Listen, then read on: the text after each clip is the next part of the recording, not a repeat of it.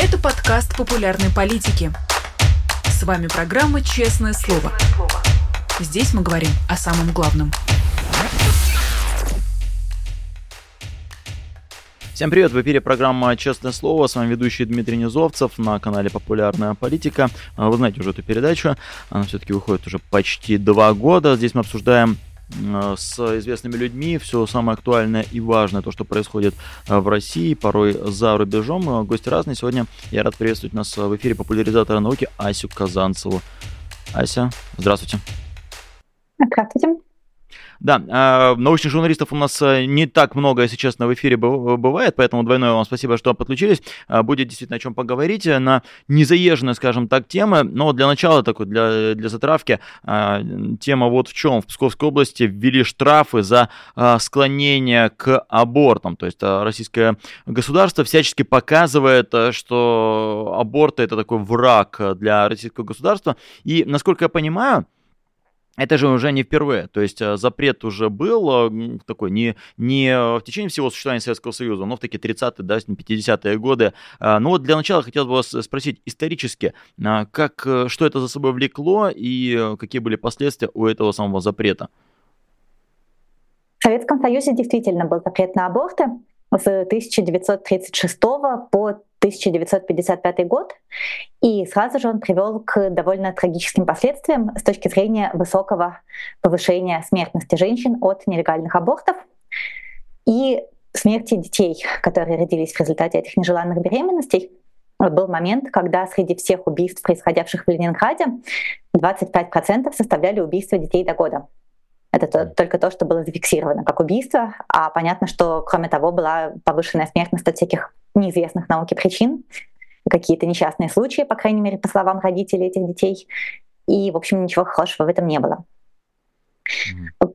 Об этом можно подробно почитать либо в художественной литературе, скажем, книжку Каза Скукотского все читали, с тем, какие были жуткие способы инвазивных абортов, и как люди ковыряли друг друга вешалками, заливали мыльный раствор в матку, вживляли луковицы.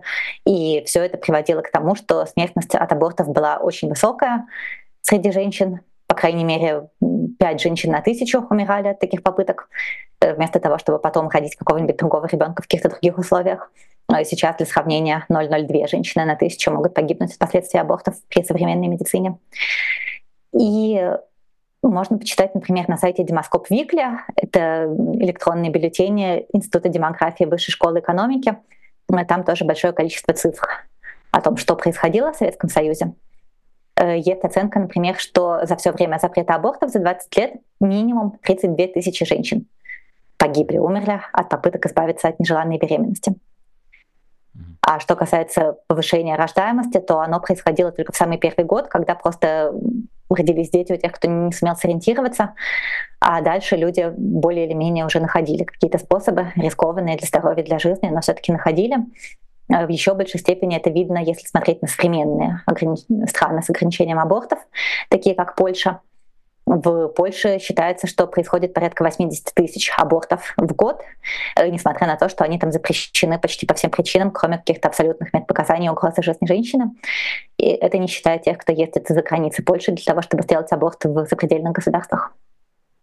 А вот да, кстати, вспоминая про казус Кукотского, я вспоминаю, что да, там один из главных персонажей, а, он как раз боролся с этой темой, э, запретом да, абортов. А вот советские врачи, насколько я понимаю, а, ну, с кого-то же этот человек был списан, и автор вообще говорил, что во многом автобиографичная история. А, советские врачи, ученые боролись, насколько вот вам известно, с этой темой, насколько для, для них это было неприятно, критично, понимали ли они последствия. Понятно, что для рядовых женщин это было тяжко, но вот а, для советской науки, я так понимаю, это тоже была неприятная вещь, э, запрет сам, сами по себе абортов.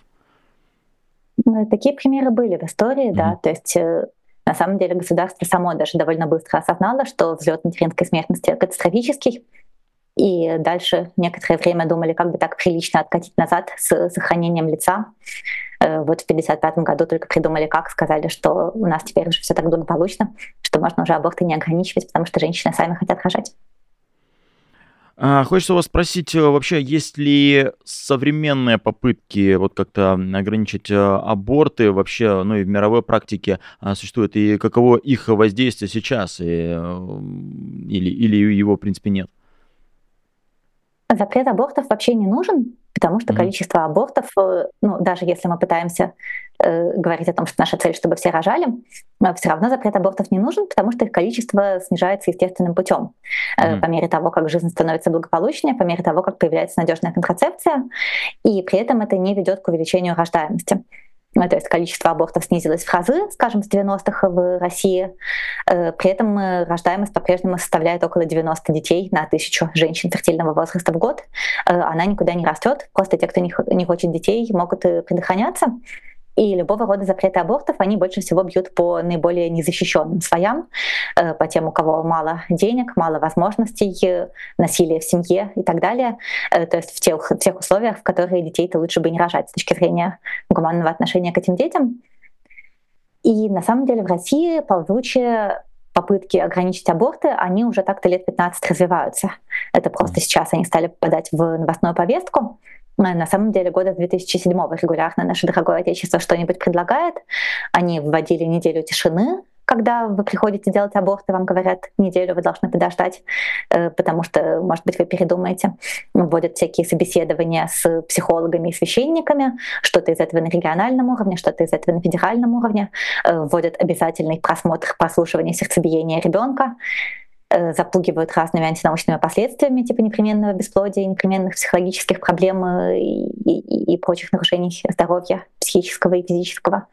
Вот все это происходит, э, но все это к повышению рождаемости не приводит. А, напомню вам, друзья, что можете тоже прислать свои платные вопросы. Если что, я вижу, тут э, некоторые люди а, уже пополнили там свое спонсорство. Александр Лебедев, большое спасибо, а, что стали нашим спонсором на высоком уровне. Ну и много добрых слов вам, Ася, как дебютанту на нашем канале пишут люди, пишут Ася, умница, вот, и, и много что еще. Так что, да, этим зрителям тоже большой привет передаем. Спасибо, что говорите об этом, о, своей, о своих добрых чувствах к нашему гостю. Вообще, у мировых организаций, которые относятся к здравоохранению, да, вот э, тот самый пресловутый ВОЗ, про который все помнили и узнали, когда был э, расцвет ковида, но тем не менее, который занимается не только ковидом, но и интересуется темой абортов, вот у него есть какая-то позиция относительно легализации абортов э, и, или их отсутствия, они что-то декларируют и, и, и на что они ссылаются? Да, у вас позиция предельно четкая. У них есть список обязательных медицинских процедур, которые должны быть доступны в любой стране, если она претендует на то, чтобы быть не третьим совсем уж миром, не четвертым, а сколько-нибудь развитой страной, э, essential, э, medical, э, чего-то там. И среди них аборты есть аборты перечислены в ВОЗ в списках тех медицинских вмешательств, которые обязательно должны быть людям доступны. Желательно бесплатно, по страховке, по адекватной какой-нибудь цене и без каких-то географических проблем для того, чтобы до этих медицинских вмешательств добраться. ВОЗ вообще осторожна, как любая экспертная организация, и она не так часто говорит, что что-нибудь безопасно. Про аборты она говорит предельно отчетливо, что аборт это безопасное медицинское вмешательство. В том случае, если он проводится квалифицированными людьми на адекватном сроке в медицинском учреждении, рекомендованными способами, э, он не повышает вероятность никаких дальнейших проблем со здоровьем женщины, в том случае, если он э, легальный и на адекватном сроке проведен. Э, иногда говорят про бесплодие. Э, бесплодие может быть вызвано инфекцией половых mm-hmm. путей. Инфекция половых путей может быть вызвана много чем, в том числе она может быть вызвана хирургическим вмешательством, не обязательно именно в случае аборта. Это могут быть какие-нибудь операции, э, наоборот, допустим, даже предназначенные для лечения бесплодия могут занести инфекцию при какой-нибудь операции на трубах, которых теперь, впрочем, уже обычно не делают, потому что ЭКО позволяет их заменить. Это могут быть вмешательства, какие-нибудь профилактические вмешательства, связанные с родоразрешением в предыдущую беременность, кесарево сечение и так далее. То есть, да, если инфекция занесена, то да, действительно, это может вызвать всякие воспалительные процессы в малом тазу, поспособствующие дальнейшему бесплодию. Э, но, скажем, вот британская NHS, National Health Service, говорит, что вероятность такого порядка одного на тысячу, э, в том случае, опять же, если аборты проводятся в нормальных условиях, а не где-то подпольно у бабки. А вот вы слегка коснулись, да, темы того, как э, действительно в России на, на каком-то неофициальном или полуофициальном уровне а, вводят эти самые ограничения и, да, там не тишины, но, насколько я понимаю, там есть какие-то а, креативные брошюры, какие-то способы отговаривания, и ну, нужно приносить справки прямо сейчас, да, это все, все существует, это было еще до того, что сейчас вводит Госдума с одобрения Путина. Ну, тут есть некоторые региональные вариации. Mm. Если где губернатор или местный Минздрав какие-то шибко традиционные, то они могли больше ограничений вводить. Государство этому не препятствует, потому что государство вообще не препятствует разного рода ограничениям прав женщин в чем расходится с позицией ВОЗ, потому что ВОЗ, она четко говорит, что женщина человек что женщина тоже человек, и что запрет абортов э, или ограничение абортов порождают не только медицинские проблемы, э, но и проблемы, связанные с правами людей. Э, то есть ВОЗ четко декларирует, что у женщины должно быть право на аборт, у женщины должно быть право определять, сколько детей у нее будет, когда у нее будут эти дети, будут ли они вообще. И тут, мне кажется, еще существенно проговорить, что это важно не только с точки зрения благополучия частной женщины, которая нет хорошей жизни, делает аборт, а она делает аборт, например, потому что она понимает, что у нее нет денег э, на то, чтобы этого ребенка растить, нет возможностей, нет условий, нет работы, жилья.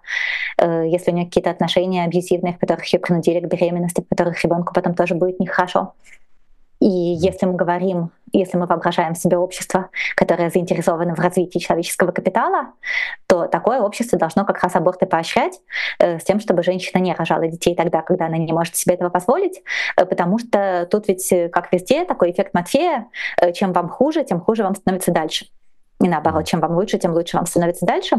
Э, если вы, например, в бедности и в сомнительных отношениях, но при этом у вас не появилось нежеланного ребенка, незапланированного, то вы можете как-то пойти получить образование, найти работу, э, через 5 или через 10 лет э, выйти замуж за другого человека, родить желанного ребенка, воспитать его хорошо, чтобы он получил образование и стал платить налоги и быть достойным членом общества. А если вы вынуждены были в неподходящих условиях ходить нежеланного ребенка, то не только ваша жизнь будет поломана. Об этом есть много исследований о том, что у женщины тогда выше вероятность потом стать жертвой насилия, э, быть закредитованной, не зарабатывать деньги, жить за пределами э, минимального прожиточного минимума, не получить образование и так далее.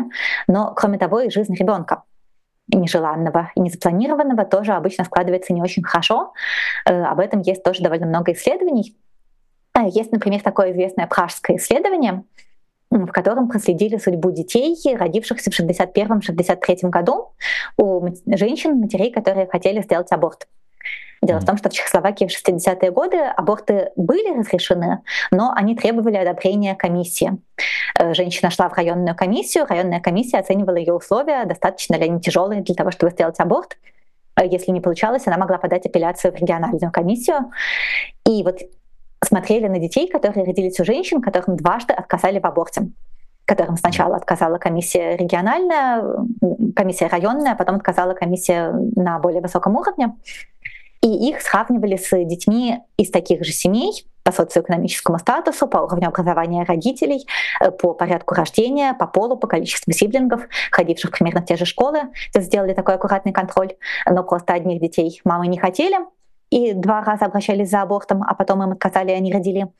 А mm других детей мамы хотели, за абортом не обращались. В остальном дети вроде бы более или менее одинаковые. И за ними следили на протяжении почти 40 лет и показали массу отличий. Показали, что у детей нежеланных у них, спасибо, спасибо капитан Очевидность, намного хуже отношения с матерями. Э, матери, если даже все-таки их родили, а на самом деле среди них многие все-таки говорили, что у них случился выкидыш. Э, а у многих потом дети умирали не даже до года, но не у многих, но существенно больше, чем в среднем по популяции. А некоторые отдавали на усыновление, а некоторые отдавали родственникам. Но, в общем, даже если женщина оставила ребенка себе, э, то потом по всем тестам оказывалось, что у них холодные, неблизкие отношения с этим ребенком, этот ребенок, как правило, не очень хорошо учился в школе, не попадал ни в какие списки отличников, э, испытывал проблемы в коммуникации со сверстниками. Э, потом в 15 лет чаще бросал школу, уходил работать на неквалифицированную работу. Э, потом в 20 лет говорил, что жизнь его не соответствует ожиданиям. И мать его тоже говорила, что он не оправдал ее ожиданий и надежд, если они даже у нее были. Многие из этих женщин потом не признавались исследователям, что они когда-то хотели аборт, но тем не менее все равно вот дети оказывались менее благополучными благополучными. Э, потом эти дети, если это женщины, то они чаще разводились или были одинокими. Если мужчины, то они, наоборот, чаще рано женились. Э, и те, и другие были недовольны своими отношениями. А потом к 32-35 годам 8,5% в этой группе уже попадали в больницу в связи с психиатрическими проблемами разного рода, будь то депрессии, тревоги или более тяжелые проблемы типа шизофрении.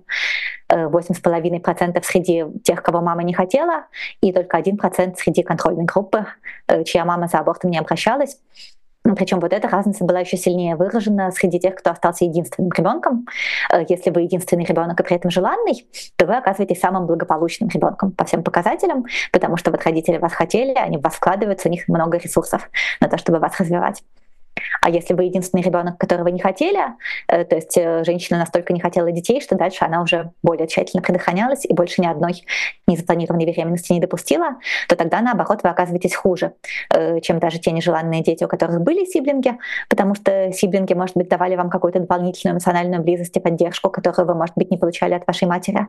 И среди вот таких детей, которые были единственными у нежелающих матерей, среди них 14% попадали к 30 пяти годам в психиатрические клиники на лечение. Это много, но и, в принципе, и в тюрьму они попадали чаще, и проблемы с алкоголем у них были чаще. Э, то есть э, ничего хорошего нет в том, чтобы быть нежеланным ребенком. Э, нежеланный ребенок не формирует, как правило, благополучный человеческий капитал, ему гораздо сложнее жить. Я правильно же понимаю, хотя, может быть, в этой теме коснулись, но мы не сильно на ней останавливались. Власти собираются запретить аборты, потому что это повышает рождаемость. Но какой-то прямой корреляции, то есть запретили аборт, а тут же скакнула рождаемость, э, на самом деле это миф, и этого нет. Это бывает очень кратковременно, это бывает mm-hmm. следующие там, 9 месяцев после того момента, как запретили аборты, э, потому что женщины не успели сориентироваться.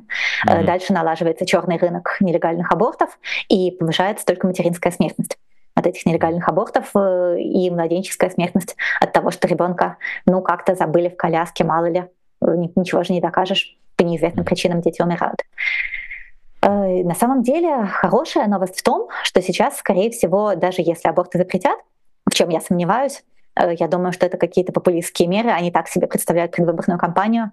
Э, я думаю, что все-таки не пойдут они на запрет абортов. Аборты — важная духовная скрепа дорогого Отечества. Э, я думаю, что даже если мы пойдем по пути Польши и всерьез запретим возможность проводить аборты, таких катастрофических последствий, как в Советском Союзе, все-таки не случится, mm-hmm. потому что сейчас есть таблетки для медикаментозного mm-hmm. аборта, и черный рынок этих таблеток, его практически невозможно ограничить. Они маленькие, их ввозят в ручной кладе все, кто приезжает в страну, так же, как в Польше это происходит. Э, то есть э, так же, как сейчас где-нибудь в Даркнете на черном рынке э, можно пойти и купить наркотики, но точно так же будут покупать таблетки для нелегального аборта, и большинство женщин сможет найти способ не допустить рождения ребенка. Но опять же, понимаете, это проще делать благополучной женщине. Э, если вы просто благополучная женщина, которая не хочет ребенка, то вы найдете знакомых, которые привезут вам эти таблетки из тех стран, где их можно купить.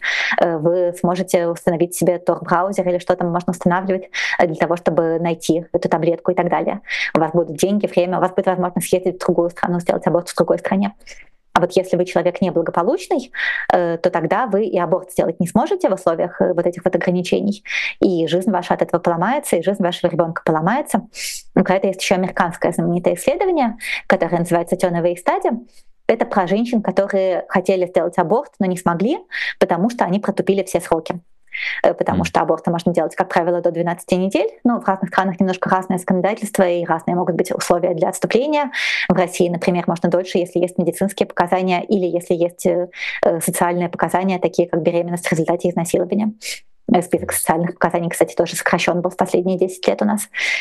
Вот. И если женщина потупила эти сроки, как правило, это происходит потому, что она какая-то неблагополучная. Э, у нее, может быть, не было денег на то, чтобы доехать до клиники, где делают аборты, и заплатить за этот аборт, если он не входит в страховку то у такой женщины нежеланный ребенок особенно сильно разрушает жизнь, э, к особенно тяжелым последствиям приводит с точки зрения ее дальнейшего образования, работы и отношений.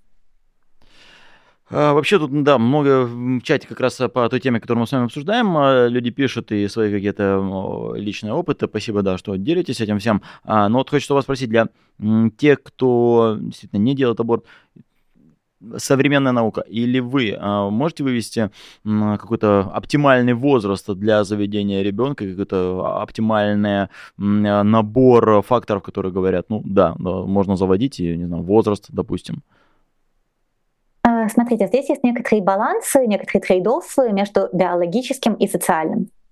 Э, потому что с точки зрения биологии действительно хорошо заводить детей между 20 и 30. Вот биологически mm. это самый оптимальный возраст. Э, дальше после 30 у каких-то женщин быстрее, у каких-то медленнее начинают повышаться риски э, того, что забеременеть будет сложнее и будут сложности с вынашиванием ребенка это начинается быстрее после 35, после 38. В 40 лет многие женщины уже не могут забеременеть, э, потому что происходит истощение авриального резерва. Другой вопрос, что можно, конечно, заморозить яйцеклетки заранее или лучше эмбрионы для того, чтобы разнести по времени зачатие ребенка и вынашивание ребенка. Э, и вынашивание ребенка как раз может происходить и позже у здоровой женщины. Вот. Но вот с социальной точки зрения действительно хорошо бы к 30 уже начинать рожать, э, особенно, извините, с биологической заговариваюсь. С биологической точки зрения хорошо бы в 30 уже кого-нибудь ходить, первенца своего, особенно в том случае, если вам понравится. Э, потому что э, если вы предполагаете, что вам нужен один ребенок, то вы, скорее всего, его успеете спокойно родить и 35. Если же вы родили ребенка, поняли, что дети это счастье, и вам хочется еще, еще и еще, то тогда вы успеете родить больше детей в том случае, если вы начали их рожать относительно рано. Но это вступает в противоречие с социальными требованиями, потому что с социальной точки зрения дети создают большую финансовую нагрузку и создают большие препятствия для дальнейшего развития карьеры женщины. Существует такое понятие в экономике штраф за материнство, что женщина с появлением каждого нового ребенка примерно на 3,8% меньше начинает зарабатывать денег.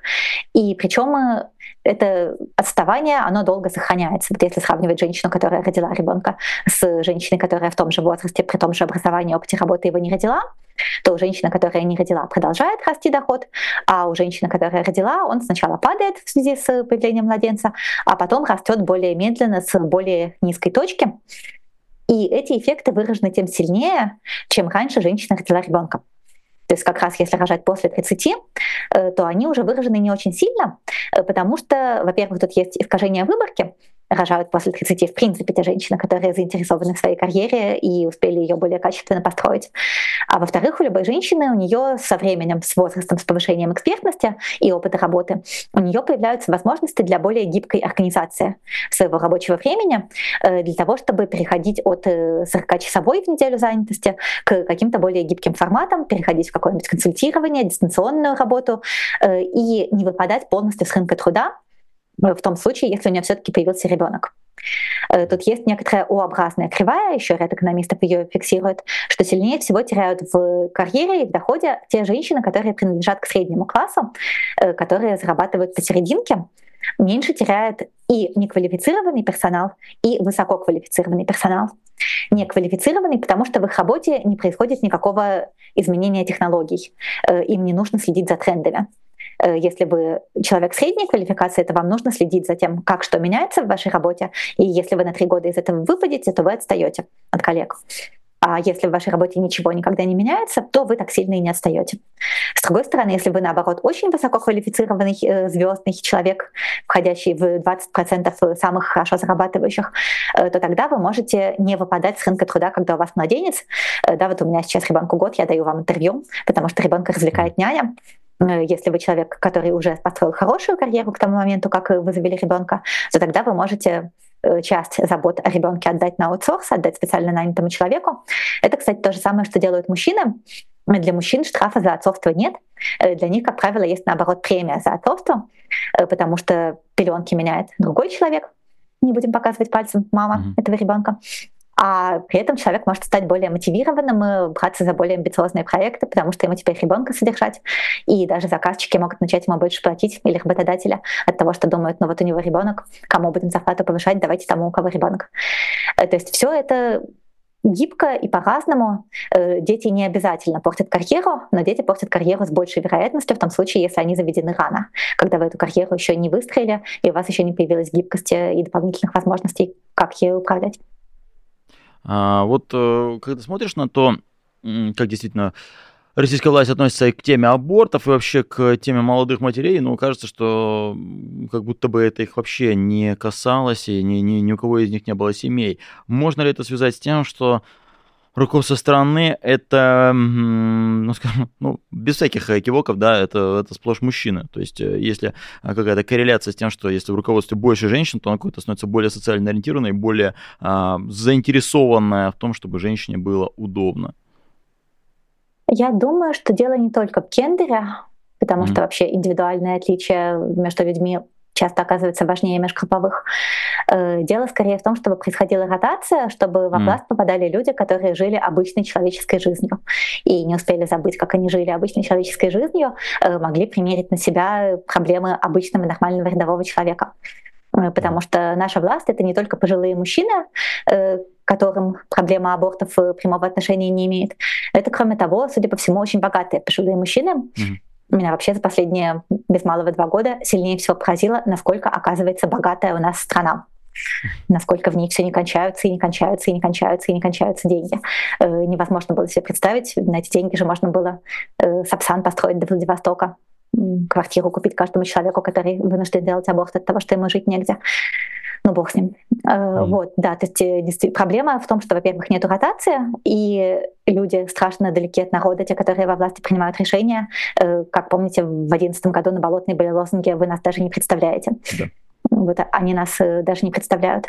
А во-вторых, да, действительно, общее место в социальных науках и в психологии тоже, в когнитивных науках, э, что для того, чтобы принимать хорошие решения, полезно, чтобы было разнообразие в том коллективе, который принимает решения. Это может быть разнообразие гендерное, возрастное, расовое, эм, образовательное, профессиональное, какое угодно э, когда у вас все примерно из одного коллектива, примерно с одним э, с одними социодемографическими, экономическими, образовательными и прочими характеристиками, то они однобоко видят картину. Э, все эти штуки типа парламента, э, Думы и прочих э, органов коллективного принятия решений, они, в общем-то, имеют смысл постольку, поскольку туда попадают разные люди. Разные люди, которые обращают внимание на разные аспекты проблем, то же самое и в бизнесе известно. Да, в бизнесе говорят про diversity, про то, что нужно нанимать разных людей, не потому что они такие хорошие, а потому что у разных людей будут разные точки зрения на то, как делать ту или иную рекламную кампанию, как э, достигать внимания той или иной аудитории. Э, одна голова хорошо, а две лучше, если это две разные головы. Если это не на одном теле две головы птичьи растут, а на двух разных животных. А, да, невозможно да, действительно уходить от э, темы политики. И не могу вас не спросить, вот совсем недавно, коль уж мы коснулись, да, этой темы власть придержащих, вы попали в новость, потому что вам угрожал э, депутат. Э, аккуратно вас спрошу, кончилось э, ну или продолжается все более-менее тихо, то есть не было каких-то более э, заметных последствий, чем то, что мы видели, когда Андрей Луговой написал э, ваш адрес, э, вернее, репостнул к себе и призвал там к каким-то действиям. В итоге все, все в порядке, я надеюсь? А, ну, дело в том, что Андрей Луговой не очень хорошо проверяет информацию. А, я так почитала его посты вокруг э, этого адреса про себя в канале. Он, например, был совершенно уверен, что я уехала из России, когда началась так называемая специальная военная операция, чего не происходило. И то же самое с адресами. Это были адреса из базы данных Яндекс Еды. Mm. Это были три адреса, на которые я заказывала пиццу в разное время. Э, по одному из них жила моя подруга Анна, она сейчас уехала. По другому жил мой друг Артем, он сейчас тоже уехал. Mm. Вот, по третьему я когда-то жила, но сейчас уже не живу. Э, там э, живут знакомые моих знакомых. Я их спросила, вроде бы к ним никто не пришел. Это очень мило со стороны тех, кто читал эти адреса.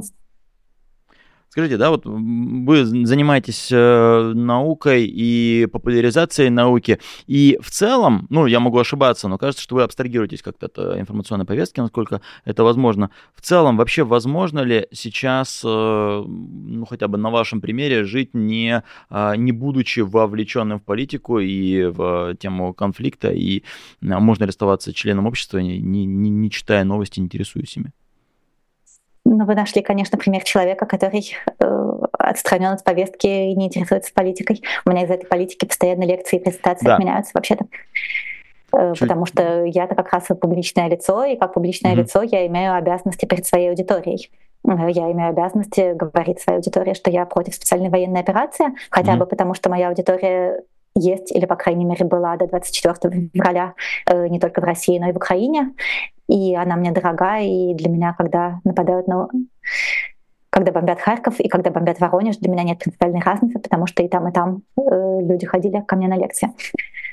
Вот, я, поэтому я... Да, я, я, конечно, вспоминаю вашу историю, как, э, будучи беременной, да, вас э, задерживали, и действительно, да, на этих акциях, но вот, да, вам не приходится, как, не знаю, как политологу, э, день, день за днем постоянно об этом говорить, э, ну, то есть касаться этого, да, приходится, но э, напрямую об этом говорить, конечно, нет. То есть, да, извините, пожалуйста, что так сформулировал, что вы, вы вне политики, да, вспоминаем ваше задержание, но, тем не менее, да, абстрагируясь от вашего личного опыта, возможно ли, на, на ваш взгляд, сейчас вне политики быть и заниматься какой-то такой в том числе и научной работой?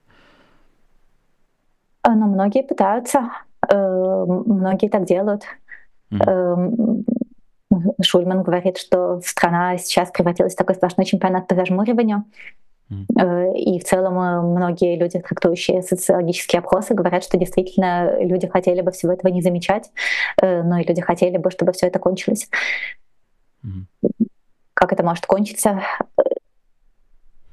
Ну, Э, я наивно возлагаю надежды большие на март 2024 года, э, потому что если открыть Википедию и почитать там про выборы Путина в 2018 году, то получается, что за него проголосовали 56 миллионов mm-hmm. человек по официальным данным из примерно 108 миллионов избирателей. Это все равно получается половина но, может быть, с тех пор у кого-то мнение изменилось. Может быть, если все придут и проголосуют за каких-нибудь других кандидатов, невозможно же, наверное, будет это все фальсифицировать.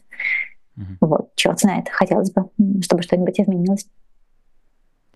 А, призываю по-прежнему, да, присылать нам э, вопросы. Вижу, что некоторые уже есть. И э, тоже хочется о чем, о чем вас спросить.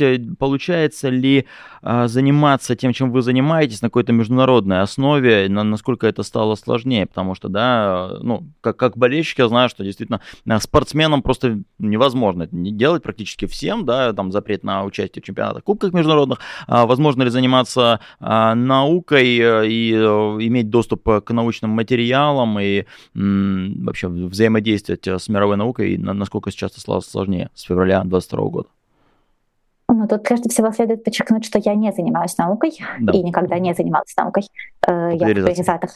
Угу. Как популяризатор я работаю так или иначе на русскоязычную аудиторию. Да. Я, конечно, говорю на английском, но я говорю на английском не настолько хорошо, чтобы профессионально выступать или читать книги, потому что для этого все-таки нужно качественно более хорошее владение языком.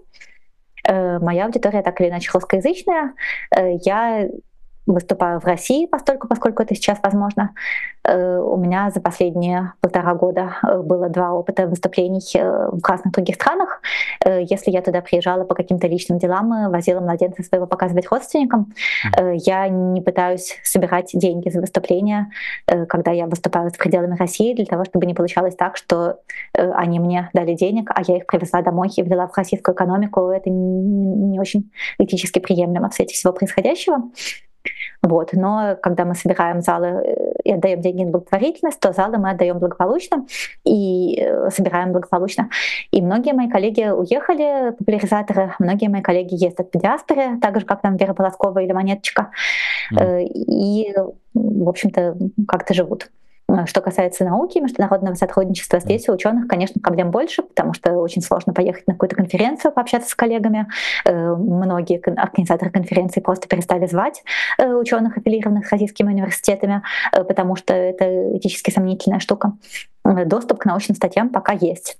Понятно, что он во многих случаях требует VPN, но человек, который читает научные статьи, у него хватает интеллекта и на то, чтобы VPN себе настроить а, несмотря на то, что да, вот вы за границей аккуратно а, проявляете а, себя, но все равно у вас были какие-либо проблемы из-за того, что вы гражданка России, да, и менять гражданство а, не планируете. Возможно, не знаю, вы встречаетесь с каким-то хейтом или а, сложностями иного рода. Ну, здесь надо спрашивать тех, кто уехал и постоянно живет за границей. Mm. Я живу в Москве, э, и я в том числе живу в Москве еще и потому, что мне не хочется сейчас в свете всего происходящего в нашем дорогом Отечестве э, принимать на себя групповую идентичность э, гражданина вражеской страны.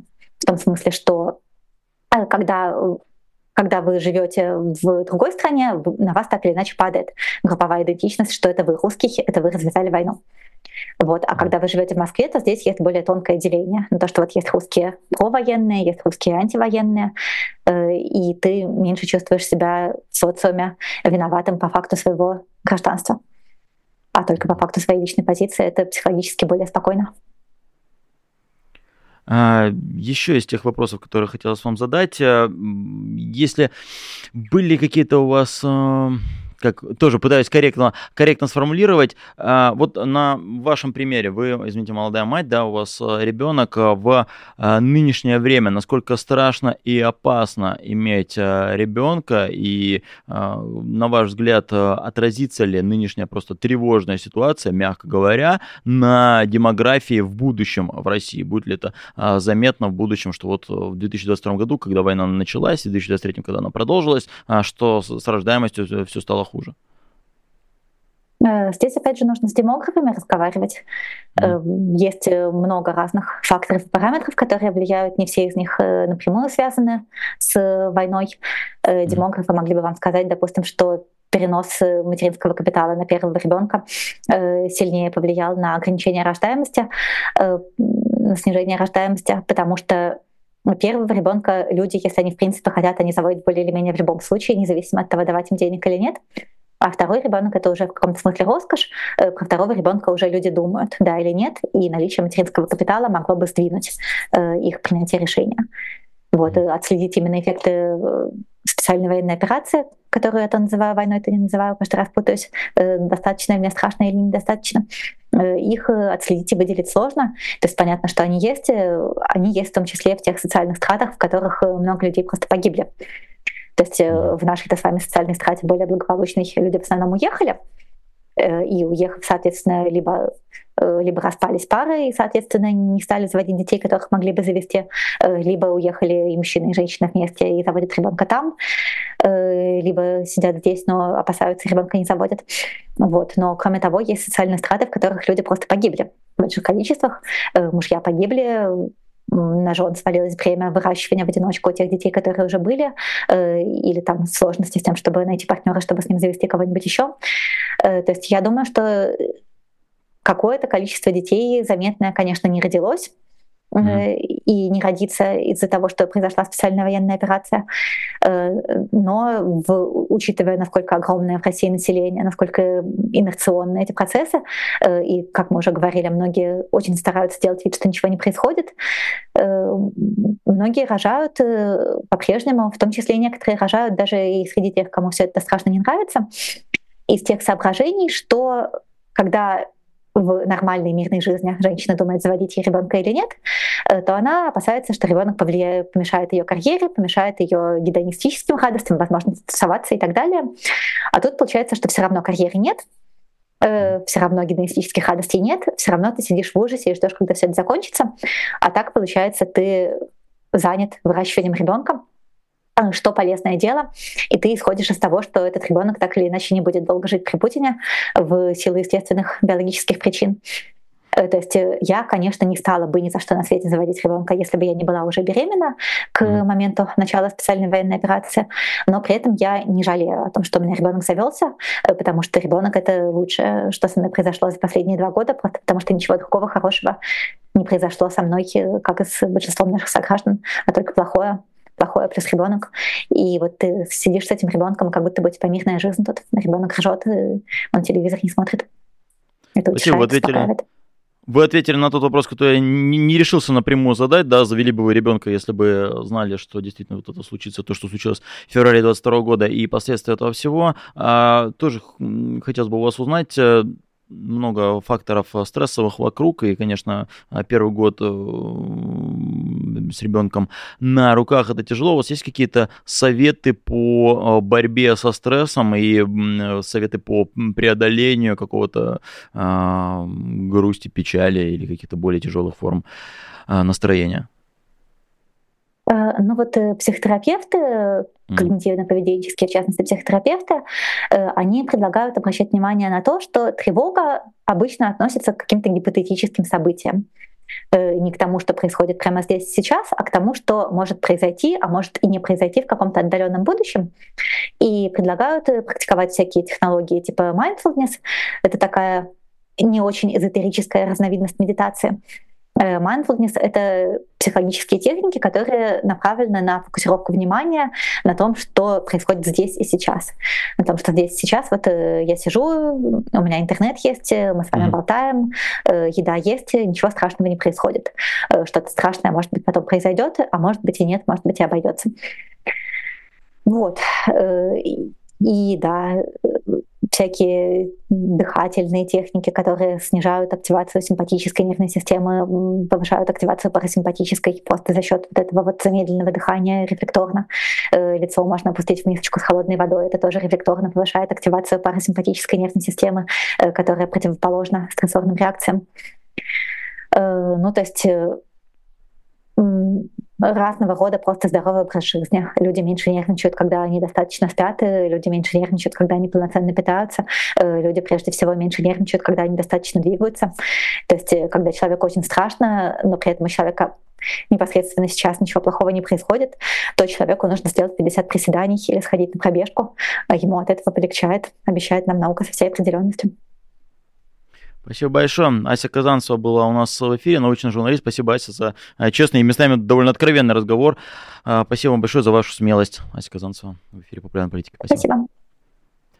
Да, а, спасибо вам, друзья, тем, кто смотрели наш эфир. Вижу, что и платные тоже а, сообщения есть. Сейчас зачитаю. Да, Александр Лебедев, который а, перешел на уровень гроза жуликов и воров. Большое спасибо вам, что помогаете нашему каналу. Спасибо патронам популярной политики. Вот они на экране, эти доблестные люди. Благодаря вам популярная политика существует. Ну вот я только что закончил говорить э, с Айси, тут же мне прислали вопрос. Ну, спасибо вопрос Аси, каково ваше самое неожиданное или самое приятное личное открытие в общении с ребенком. Но это вы уже спросите в каком-нибудь другом эфире. А, спасибо вам а, еще раз, друзья, что смотрите, задаете вопросы, пусть э, вовремя, пусть, пусть не вовремя, но в любом случае спасибо, да, Катерина а, Плохойна, которая задала, задала, простите, пожалуйста, предновогодняя пора, язык уже заплетается. Не заплетается язык у моих коллег по эфиру, не пропустите их сегодня, и вечерние новости, и вечерний специальный специальный эфир.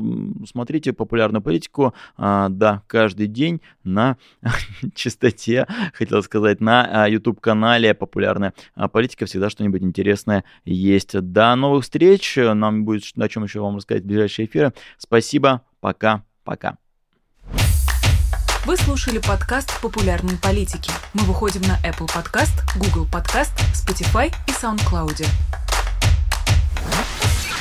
А еще Подписывайтесь на наш канал в YouTube.